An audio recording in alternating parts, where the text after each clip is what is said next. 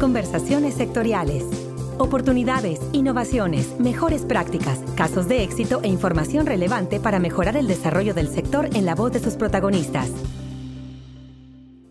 Derivado del gran auge que ciertos productos agroalimentarios nacionales como el aguacate, la fresa, la zarzamora y la frambuesa están obteniendo la preferencia del mercado internacional, es común que cada vez más productores e inversionistas busquen hoy producir este tipo de alimentos, entre otros aspectos por el precio de venta que alcanzan en el mercado. Sin embargo, para invertir con más seguridad en estos o en cualquier otro producto, sobre todo cuando para ello se requiere de financiamiento, es fundamental conocer los principales factores que inciden en el comportamiento económico de cada actividad y que permiten también identificar la dinámica productiva y de rentabilidad de los productos en el sector alimentario.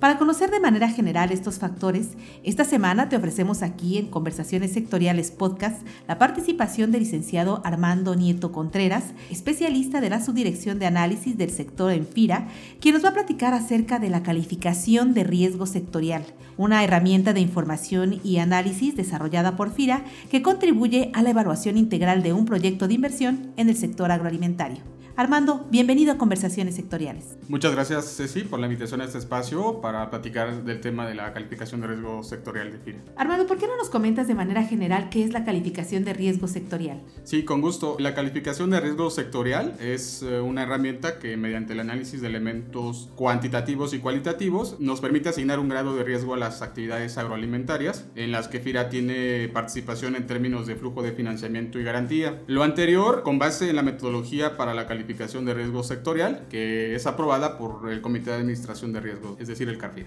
¿Cuál es la finalidad de esta herramienta y quién la puede utilizar? El objetivo principal de la calificación de riesgo sectorial pues es evaluar los principales factores que tienen un impacto económico en las actividades o en las cadenas de valor en las que participa el acreditado, mismos que influirán en la capacidad financiera y fortaleza del deudor. La calificación de riesgo sectorial sirve como un insumo en la metodología de evaluación individual y esta calificación de riesgo junto con el análisis de otros elementos como los indicadores financieros del acreditado, la fortaleza en la participación del mercado, la experiencia crediticia, entre otros elementos, pues permiten conocer o permiten emitir una opinión sobre la viabilidad de los proyectos de inversión. la CRS pues nos da una idea de cuáles son las redes de valor en principio de mayor importancia en la cual FIRA pues está invirtiendo eh, recursos para poder desarrollar estas cadenas de valor, pero también la utilización por parte de, externos, como pueden ser eh, los despachos o prestadores de servicio especializado, como comúnmente le conocemos, pues también pueden darse una idea de cuáles son las cadenas en las cuales ellos pueden estar eh, apoyando y coordinándose con las agencias para poder generar eh, nuevos negocios. ¿Cómo se actualiza la calificación y qué fuentes se utilizan para su elaboración?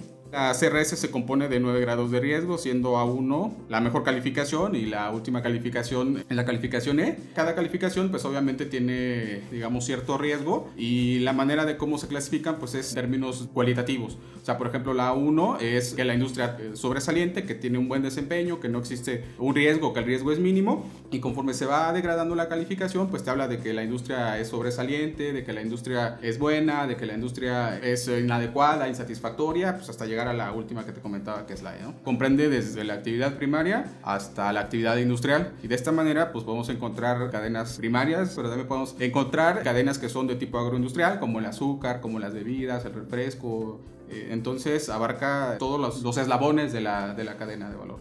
En general, Armando, ¿qué tipo de información es la que podemos encontrar en este estudio?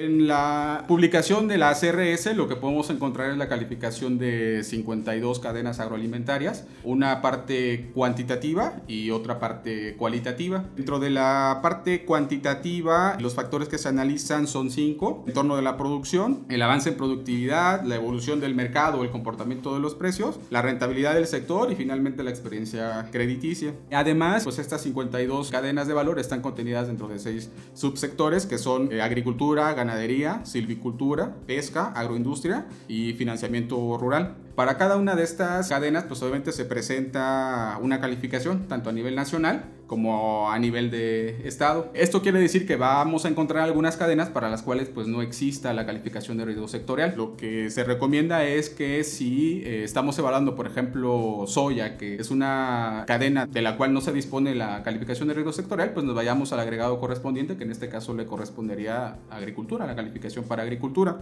Los datos estadísticos que se ocupan para hacer este análisis, pues los obtenemos de fuentes oficiales como son Banco de México, eh, INEGI, CONAPESCA, y en cuanto a la rentabilidad del sector, la información que se obtiene es de los resultados de una encuesta de costos en el sector agropecuario que se aplican a las oficinas de todo el país, a las oficinas FIRA. Nos centramos en preguntarles precios de los insumos, precios de los productos, tipo de regulación que exista, algún tipo de regulación normativa, ambiental, incluso la perspectiva que también se pudiera tener sobre esa cadena durante los 12 meses siguientes a que se realiza el, cuestionario. Entonces, eh, no solamente analizamos las estadísticas, los números, las bases de datos, sino que también captamos las opiniones y el conocimiento que cada compañero eh, de las diferentes oficinas de FIRA pues tienen sobre las diferentes cadenas. Armando, pues agradecemos mucho tu participación aquí en Conversaciones Sectoriales, esperando que esta información sea de utilidad para los compañeros de FIRA y también para aquellos que buscan asesorar y conocer más acerca de la productividad y la rentabilidad de las diferentes cadenas de valor en el mercado. Eh, solamente comentarte que para cualquier información y comentario pueden escribirme a mi correo institucional anieto.fira.gov.mx donde con gusto podemos resolver cualquier duda relacionada con el tema. Para conversaciones sectoriales les saluda Cecilia Arista y les invitamos a compartir sus comentarios y sugerencias sobre este podcast a la cuenta de correo enlace Hasta la próxima conversación.